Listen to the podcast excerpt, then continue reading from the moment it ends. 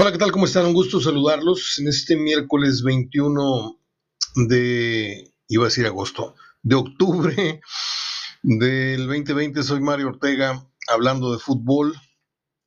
Hoy literalmente nos caímos de la cama. A eso de las 6:45 ya estábamos haciéndonos un café. Y le voy a confesar algo. Bueno, voy a dejar mis historias a un lado porque a lo mejor más al ratito. Eh, gracias a Yelena Regias por estar con nosotros en radio y en Hablando de Fútbol en Facebook. ¿Usted necesita una hielera o tiene pensado algún regalo para algún compadre, algún sobrino, algún una hilera del equipo de Tigres, de Rayados, de las Chivas, del América, del Cruz Azul? Vaya a la página de Hileras Regias en Facebook y ahí va a encontrar, estoy agarrando aire porque por eso no me gusta grabar muy temprano porque no traigo la, lengua muy despierta, pero bueno, ahí vamos. Este, vaya a la página de Hieleras Regias en Facebook y ahí va a ver usted la variedad de eso, de hieleras, diferentes capacidades, diferentes precios. Ahí viene el teléfono de Jaime Guzmán. Usted le llama, se ponen de acuerdo y él se la va y se la entrega a donde usted la necesite. Gracias, Jaime. Eh,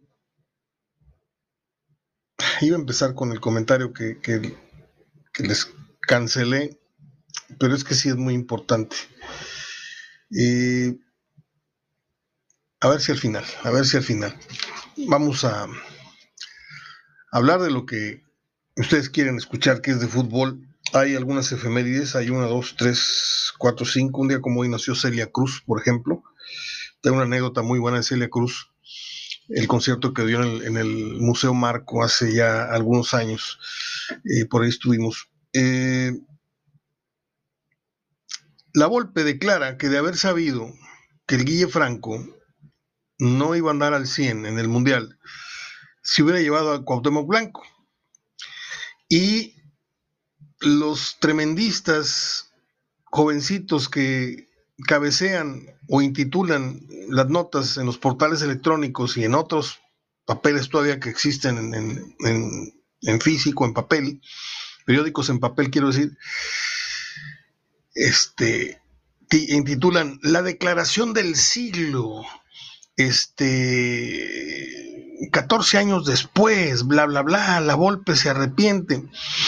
Yo creo que la Volpe no llevó a Cuauhtémoc, y a mí me lo dijo un par de ocasiones en diferentes cafés, me dijo que, que para las funciones que él necesitaba en la cancha, Cuauhtémoc ya daba muy poquito rendimiento. No, no, se gastaba él en la marca, no se castigaba, etcétera. Y que se estaba corriendo un, riesgo muy grande él en, cuanto a la opinión pública a, no llevarlo. Me lo dijo a priori y a posteriori. Que le fue como en feria, pero pues él asumió. Pero esto lo dice porque el Guille no llegó bien físicamente. Y, al, llegar medio lastimado y fuera de hay, que, hay que recordar cómo andaba Guille Franco cuando fue llamado a la selección.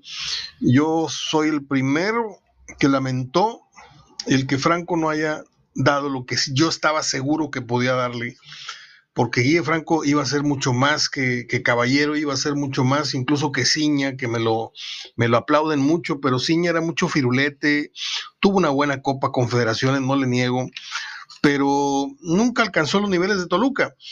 Y Franco nunca alcanzó los niveles de Monterrey en la selección, a pesar de que tuvo un gran debut en la cancha, creo que de San Luis.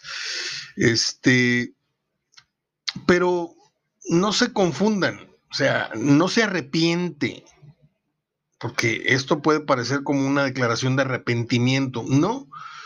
Pues es como decir, oye, de haber sabido que, que esta torta no estaba buena, pues pido la hamburguesa bueno, de haber sabido que el Guille no le iba a jugar al 100 o no le iba a rendir al 100, bueno, pues me llevo a Cuauhtémoc que me iba a rendir 40, 30 minutos, aunque no me guste, a lo mejor le aportaba un buen centro, un buen pase filtrado, pero hasta ahí. yo conozco perfectamente la golpe y sé, sé perfectamente que están malinterpretando o están queriendo deliberadamente hacerlo parecer como un arrepentimiento y no, simplemente es, no, de haber sabido, pues me llevo al otro, ¿va? En fin, de eso va a ser la comidilla esta noche, les aseguro, en los programas de opinión. Eh, para hoy por la noche tenemos el partido de ida de Monterrey visitando a Cholos en la ida, le digo, de la final de Copa, allá en la ciudad fronteriza de Tijuana. Y uno podría imaginar que, pues, al ser una final, aunque sea de Copa, pues tú te, te supones que, que los dos técnicos están afilando el machete, ¿no? En el buen sentido de la palabra, porque luego se usa para otras cosas. Eh, y la sorpresa es que Mohamed, ah, no digo amenaza, no es la palabra, eh, pudiera ser que sorprenda con una alineación que tendría por ahí hasta 5 o 6 que no son titulares base. O sea, estoy hablándole de respetarle la titularidad en Copa al Mochis Cárdenas en la portería, por ejemplo. Esa nada más es, es de salida. Estaría jugando con jóvenes como Edson Gutiérrez y Daniel Parra en las laterales. Las centrales sería con Montes y con este muchacho Vegas, el chileno, que puede jugar lateral, central e incluso un medio carrilero ahí. Es muy buen jugador ese Vegas, es de lo mejorcito que han contratado desde que Mohamed le mete mano a, la caja chica en Monterrey. Es de lo mejorcito que han contratado y quién sabe si lo trajo él. Eh, y Davino tampoco, ¿eh? porque entre los dos no se hace uno bueno para traer jugadores. La verdad, ya lo voy a decir abiertamente, se han dedicado a otra cosa este, este par de granujas. Este es Edson Gutiérrez. Adelante, Funes Mori estaría alternando con el Plátano Álvarez. Eh, Ponchito, que pues no es ningún chamaquito, pero tampoco es la estrellototota. A mí me gusta el Ponchito cuando anda bien, Lástima que haya tenido tantos problemas de, lesiones y esto, pero como le digo esto, igual y Mohamed sale con otro planteamiento, pero yo lo que escuché es que esta fue la alineación, o con esto se ensayó Mohamed, además de con el Maxi, con Gallardo por las orillas, en medio campo, en el centro, eh, Celso y Craneviter. Ya le dije los cinco de atrás, que son el Mochis, Edson y, Parra, eh, Montes y, Vegas, ya le dije la línea de cuatro con, el portero, ya le dije los medios, dos contenciones clavados en el medio, y por afuera ya le dije Maxi y Gallardo, y adelante Funes Mori con este muchacho, se llama le, llaman el plátano Alvarado, no, no platanito, ese es otro, es otro tema. El payasito este, medio manchado. Eh, pues no se necesita ser un experto en fútbol para decir que si Monterrey regresa con un empate, se puede considerar un buen resultado. Ahora que si las condiciones del juego este, se presentan para ganarlo, pues que mejor, ¿no? Pero con esta alineación, yo sé que Cholos no anda, pero este mismo Cholos le puso una desconocida el otro día a Monterrey, ¿eh? O sea, lo hizo ver muy mal. Aparte, otra vez, cancha sintética. Ahí hay muchas lesiones, ahí no es lo mismo caerte en el pasto que caerte en, un, pues, en un suelo totalmente muy, muy duro. Eh, las caídas, las fricciones, la manera en que se clavan los tacos o los tachones, como usted le llame, este, provocan torceduras, provocan esguinces, provocan lesiones de rodilla, en fin. Y Monterrey se tiene que andar con, mucho cuidado porque si bien es cierto es una final, pero también tienen la idea de cerrar fuerte la liga. Entonces, de ahí yo creo que eh, se desprende la idea de jugar con dos, cuatro y hasta cinco jugadores que no son titulares. Esto podría contradecir eh, el supuesto de que Monterrey realmente quiere ganar a, como de lugar la copa. Y uno dice, bueno, ¿y entonces por qué no va con los mejores? Porque a lo mejor él los tiene en el día a día y él sabe perfectamente los alcances que pueden dar estos jovencitos que a mí no me dicen, hoy no me dicen mucho. Este, este muchacho Parra es un, una cabra en cristalería, es, un jugador muy entrón y todo, pero a veces se pasa de, se pasa de, de, de dureza, iba a decir otra, otra palabra, pero se pasa, te pasas, ¿cómo se llama? El niño ese que dice, te pasas, Nico. Eh, y bueno, este, este muchacho Plátano Alvarado fue campeón de la sub-20 de goleo, pero no es lo mismo. Este, sabemos que los niveles son, son diferentes. Eh, hay cierta garantía con el Mochis en la portería. Eh, a mí no me gusta decir las cosas a toro pasado. ¿eh? Yo, cuando les platiqué del editorial que leí para contestarle al chafirete este que me dijo que, a mí me duele el, éxito de Nahuel y no sé qué tantas estupideces, le dije que no era de mi agrado. El Mochis me parece que es un portero que va a tener un destino o un final como Enrique Palos. ¿Eh? Enrique Palos tuvo la suerte de ser campeón con Tigres, fue el portero menos goleado, pero nunca tuvo la personalidad, nunca tuvo eh, el envase. Es un, muchacho demasiado serio. Enrique Palos es uno de los jugadores más serios que he conocido en mi, en mi, vida como periodista. Este, y así no se puede. En, el trabajo tienes que mostrar personalidad. Y si usted me dice, es que esa es su personalidad, bueno, pues métele tantita mercadotecnia, maestro, porque si no te van a, se van a pasar como un jugador muy tibio. Y ahorita sí, usted me puede decir, espérate, está parando en Bravos, de Tigres a Bravos, por favor. Este, hay muchísima diferencia. Aquí, aquí comía con manteca tres veces al día y, en Bravos, pues económicamente, yo no sé si le estén pagando al menos la tercera parte o la cuarta parte de lo que ganaba en Tigres, siendo suplente la mayor cantidad del, tiempo que estuvo y corriendo con la suerte de haber pues contado con el apoyo en ese momento para conseguir el título. Y no porque fuera un gran portero, sino porque a Tigres en ese, en ese tiempo le tiraban o permitía muy poco. Era cuando, estaban como navajas de rasurar, estaba Torrenilo, antes de que se hiciera un jugador de fútbol americano, porque antes Torrenilo siempre fue troncón, pero no, mm, ya con la edad te empiezan a aflorar las, las deficiencias de marca y, la destiempo llegas y se empezó a, exhibir como un jugador que ya iba de salida, pero antes Torrenilo, ese Ayala, obviamente este y un niño, y no me acuerdo quién está del otro lado. En fin, ahí está un más o menos, como decía Argemiro Veiga, más o menos eh, lo que podría presentar Monterrey. Este, me puedo equivocar porque tampoco soy la oreja oficial, ni, ni tengo yo juditas y esas babosadas. Este, les doy información que yo obtuve de ciertas fuentes que supuestamente están muy, muy allegadas, pero no me estoy lavando las manos, simplemente le digo que a reserva de que esto sea cierto, les paso este adelanto de, la alineación. Hay muchas Champions el día de hoy. Este, hay partidos a las 11.55, vamos a poner 12 del mediodía, y hay otros tres.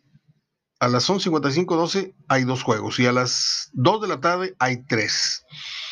Mm, como hay muy poca información, incluso para hacer miércoles, este, pues me tomé el atrevimiento, porque a mí no me gusta mucho hablar de Champions porque no soy experto ni domino jugadores y posiciones y todo esto. Soy, yo soy un surfer de la Champions, como muchos en México, de esos que por encimita comentan y, ven partidos, pero así que diga, soy un obsesivo, soy un, un, un adicto a la Champions. Me gusta ver ciertos partidos, pero si tú me sientas a ver un, un Olympiacos contra un Locomotiv, no lo voy a ver. ¿sí? Pero si tú me invitas a ver un juego Real Madrid con Barcelona o un Inter contra el Liverpool, ya estamos hablando de otra cosa. Le voy a decir cuál es la cartelera para el día de hoy. El Salzburgo, una de las ciudades que yo espero volver a visitar antes de morir, porque es una de las cosas más fabulosas que me han pasado en la vida, estar en Austria. Es un país ya le dije varias veces, parece que estás caminando en un cuento, en un cuento de, esos de, niños, que, las casitas son de colores y el, cielo azul, las montañas nevadas y luego abajo, es, ah, no, eso es en Suiza, abajo está el lago, están todos encuerados ahí tomando el sol. Este, el Salzburgo va a jugar contra el, el Lokomotiv a las 11.55. ¿Cómo me acuerdo de un partido que México jugó contra la selección de Rusia? Y eran puras mentiras, venían como 12 jugadores de Lokomotiv y estaban furiosos los narradores, me acuerdo, en ese entonces de, la televisión mexicana porque descubrieron el dato. Y este no es el equipo ruso, esto es un triste equipo de Lokomotiv, decía el perro. El Real Madrid juega a las 11.55 también contra el Shakhtar. Mm, el Shakhtar, vamos a dejarlo así para, no payasear. Eh, a las 2 pm, el Olympiacos contra el Marsella. El Inter de Milán contra el Mönchengladbach. Mönchengladbach. Monchen, me suena así como a botana. A la botana le dicen monchis. Tengo entendido. Y el Ajax, que siempre me, siempre me gustó el Ajax a mí. Deja muy, muy limpios los. Ah, no, es el Ajax. Y va a jugar contra Liverpool a las 2 de la tarde. Le acaban de tortear los hijos, ¿se acuerdan? Hace unas dos semanas a Liverpool, le metieron 6. Eh, por cierto, muy agradable el señor Klopp, hablando ayer de, qué bien se siente uno, hasta parece que están hablando de uno, ¿no? Estaba refiriéndose a Raúl Jiménez y dijo cosas muy, muy halagadoras, muy importantes, muy motivantes, este, que era un jugador top, era un esto, un lo otro, pero otra vez, concluyo, si era lo que tanto repetimos y tanto oímos, ¿por qué nadie se peleó por él? ¿Por, Mm, o me va a decir usted que en Inglaterra por cuestión de dinero ahorita y ayer con pandemia y sin pandemia no hay 50 milloncitos de, dólares o de euros para llevárselo. Si realmente lo que pasa es que al mexicano todavía no le tienen mucha fe. Le digo una cosa, el mexicano en Europa es un jugador, es como las que hacen el aseo en Estados Unidos, ¿sí? Que son mayoría contra las profesionistas que hay mexicanas en Estados Unidos. Lo mismo pasa, y no sé por qué se me está ocurriendo este ejemplo, pero eh, se me vino así de bote pronto. Eh, guardado puede ser el rey del Betis, puede ser no sé dónde más jugó, pero Guardado nunca va a ser de los mejores 20, 30 jugadores no europeos que militen en la liga española y perdón por decirlo, pero es un jugador muy rentable, muy correlón, ya de Maduro se hizo un lidercillo, está bien, pero no somos lo que creemos que somos en Europa, ¿sí? Y la máxima prueba hoy, lo del Chicharito es un fenómeno aparte, ¿eh? porque el Chicharito no traía nada en el morral y, y se puso la del Real Madrid, ¿eh? ¿Y qué quiero decir con el Morral? Oye, espérame, lo que hizo en el Manchester United, no, ahí está bruto. Lo que hizo ahí fue fantástico. Yo hablo de para llegar a la silla del Real Madrid, o más bien, bueno, sí, la silla porque fue banca, pero a mejor dejo al chicharito en paz, porque si no se va a molestar a alguien que, estimo mucho, que se está eh, recuperando de, del COVID. Eh, y ya, eh, concluyo el tema de, de Klopp, que tuvo palabras eh, de mucho encomio, encomiables para con Raúl Jiménez. Yo espero, ojalá este pronóstico no se cumpla. Yo espero que Raúl Jiménez en sus adentros no esté pensando lo que usted y lo que yo. Pues no que me iba a ir, no que soy muy bueno y me iba a ir. Y yo espero que con esta renovación de 3, 4 años que se va a quedar, no venga el descenso en su nivel. Porque cuando tú estás mentalmente preparado y estás buscando, es como cuando uno va a Chipín, que los que no, no, son de aquí, Chipín que es una meseta, es una montaña en la cual los regiomontanos por años, unos van a hacer carne, otros van a ser niños, digo, unos van a subir la, la brecha, este, otros van caminando por la carretera, son algo así como 10 kilómetros de subida, algo así, no me acuerdo si son más o menos, Yo creo que eran 10.5, la bajábamos corriendo el Charlie y yo. Este, y por la brecha son 22 minutos, pero a, paso de Apache hasta, hasta el resbaladero. Es lo que hacíamos. Eh, cuando tú te preparas mentalmente, estás viendo la, eh, la parte alta de la montaña, era lo que nosotros hacíamos, ver para arriba, para arriba, para arriba. Y si volteas para abajo, te cansas, todo esto es subido y mentalmente viene una, un desfogue de energía. Si Raúl Jiménez se desmotiva o se, se, pone a, a pensar más en los números que ha hecho monetariamente, porque le cae un contrato de cuatro años, es el, rey del equipo en este momento. Mire qué buen tema salió sin tenerlo muy, muy preparado. así como tuve la poca modestia de decir cuando era apenas un eh, huerquete en el América, le dimos patas para esto que está haciendo. Y, y, me fui a más, dije que era mejor jugador que el Chicharito y creo que no me está fallando el, pronóstico. Y ahora tengo lastimosamente que decir, no ahorita, ¿eh? No estoy diciendo que el declive de, Raúl Jiménez ya empezó, pero no sería el primer jugador que después de una estampar su firma para una, una, extensión de contrato, no me cae bien la expresión, pero la usan mucho, se tira la maca. ¿Sí? Eso le ha pasado a, ya perdí la cuenta cuántos jugadores aquí en, el fútbol regiomontano, le ha pasado a jugadores en el América, en las Chivas, en los Pumas, en Toluca, en Cruz Azul, ¿sí?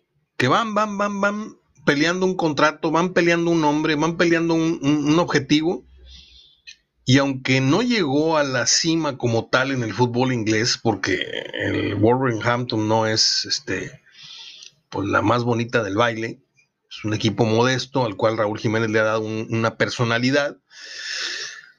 Pues él en sus, en sus límites, en sus alcances, él ya tocó techo. Porque repito, si no hubiera tocado techo, ya se lo hubieran llevado. Otro equipo mejor ya se lo hubiera llevado. Ahora, ¿qué va a pasar si viene un descenso en los goles ¿Y qué va a pasar si viene una etapa en la que no, afortunadamente, no ha caído, al menos de gravedad, de las lesiones? Y ya mejor cambio de tema porque parece ser que le estoy echando la sal y no es, les juro que no es el propósito. Pero no puedes estar tirando los dados y siempre estar tirando pares y estar tirando los dos seises y estar tirando. Eh, una de esas te despelucan. La ruleta te da, te da, te da y luego te quita todo o en el blackjack o lo que usted quiera. Y creo que ahorita Raúl Jiménez le ha sonreído mucho la fortuna en Inglaterra. No le fue bien en Atlético, no le fue así muy, muy bien en Benfica, no le fue bien, pero ahí pisó eh, en firme y le ha ido muy bien. Ojalá y siga en, la curva esta, que no venga el descenso obligado en todas las carreras, en todos los sentidos, en, del ser humano, viene pérdida de facultades, viene eso, básicamente el declive, nos falla la vista, nos falla el oído, este, nos falla el estómago, yo me estoy tomando ahorita un, licuado. Le recomiendo mucho una malteada que venden en el súper, es un vaso alto, no es una cosita así del típico yogur, no, se llama licuadería es un producto, no, no sé, para mí nuevo. Tengo dos semanas tomándolo. Son unas malteadas o unos jugos naturales con yogur y, vale 20 pesos el vasito. Eh, o sea, no, no, no está así que digas, ay, 8 o 10 pesos. No, vale 20 pesos, pero este es mi desayuno. Yo me tomo esto a las 7, 8 de la mañana y a las 11, 12 me está dando hambre. ¿Sí? Un pancito tostado, un huevito revuelto, una cosa, pero está fantástico para los que tenemos una digestión ya muy, muy cansadita, ya, ya necesitamos ponerle, yo me tomo, todos los días me tomo seis cápsulas, imagínense, de sábila con opal, dos en la mañana, dos a mediodía y dos en la noche, para que funcione aquello. Salud. Bueno, le dijo la mula al freno. Eh, Cristiano Ronaldo se curó del COVID. Cristiano Ronaldo se rapó. Así no le quedó el coco blanco, pero es lo la, la maquinita, la velocidad o la navaja más feroz que tenga. Una rayita arriba y nada más se le ve así pintado el pelo, pero lo trae a ras de, de cráneo. Está muy delgado. Si usted ve el video que va a ser viral, de hecho ya es, lo es en toda Europa y en México ya empezó a, viralizarse, va a ver a un cristiano en la bicicleta estática, mientras su vieja, o, no sé si sea su hijo, le está tomando el video este, desde su terraza, vive en una mansión impresionante, este, y tú lo ves más flaco, o sea, parece ropa en gancho el vato. O sea, flaco, flaco, flaco, a comparación, digo, no flaco como cepillín, pero flaco. Un día les cuento la anécdota de cepillín. Me tocó compartir un vestuario, un vestidor, y cuando se empezó a cambiar de civil a, payaso, lo vi sin camisa y se los juro que estuve a punto de ir por unos tacos o algo para le comer. Era, tenía más carne un turco el álamo que, que cepillín en las, en las costillas. muy, muy delgado en comparación con el... Eh, ¿Cómo decirles? No era un monstruo, pero se veía un jugador con un volumen eh, muscular muy importante cuando jugaba en Real Madrid. No cuando jugaba en el Manchester. Cuando estaba en el Real Madrid, tú le veías la caja torácica así de este grueso, le veías las piernas, le veías los brazos y unas... No, no es cierto. Este, y ahorita parece que estás viendo Cepillín. No, no es cierto. Parece que estás viendo no, sé con qué, con cuál compararlo. Este, pero cuando veas el video van a decir, ah, sí es cierto, está muy flaco. Es el, el metabolismo, o sea, está, está, cambiando, está brincando ya, ya la edad y, y pues empieza uno a, a perder volumen muscular y, máxime si este se mata haciendo ejercicio por su cuenta para, jugar más años, es admirable. Lo que hace Cristiano, eh, le podemos decir, lo podemos tildar, le podemos tirar carrilla, pero ese muchacho es una historia más del clásico niño que le prometió a su mamá que iba a ser el mejor del mundo. No contaba con la astucia de Messi, pero por ahí se, se le andan se la andan peleando desde hace muchos años los dos. Son 28 minutos. Un día como hoy nació Celia Cruz. Un día como hoy nació Carrie Fisher, la, famosa princesa Lea que ya murió hace poco. Un día como hoy nació el tipo más desagradable que yo he visto en muchos años en la televisión mexicana. René Casados. No lo soporto. En, en en las novelas, en, en cualquier conducción de cualquier evento, no soporto a René Casados y que Dios me perdone. Nunca me cayó tan mal nadie sin haberlo conocido, porque nada más es de vista. ¿eh? Un día como hoy nació una huerca que era hermosa, ya grandecita, después de que dejó el grupo Parchís, que creció. Qué cosa tan hermosa, mujer, ya luego como que pues, le pegó la edad. Estamos hablando de Yolanda Ventura, la ex Parchís. Y un día como hoy murió Abel Salazar, aquel, aquel actor que también completaba la tercia de Víctor Manuel Mendoza, Pedro Infante y Abel Salazar, de los tres García, junto con la abuelita de México. Mi vecino salió del hospital. Lloré muchísimo esta mañana al verlo salir por la puerta de su casa. Yo no sabía que había vuelto. Con su tapabocas apenas puede hablar y se fue a la obra, porque él coordina, supervisa obras en construcción junto con su esposa. Y la esposa y, casi casi yo le, dimos permiso de que fueran nada más dos, tres horas, que se sentara, que viera cómo trabaja la gente y que se viniera a descansar. Pero yo le di mucha emoción porque yo tenía muchísimo pendiente por la salud de él. Gracias a Dios que está de vuelta. Si usted está enfermo, le mando un abrazo, cuídese mucho y yo estoy seguro que va a salir adelante. Abrazo de gol, hasta el día de mañana.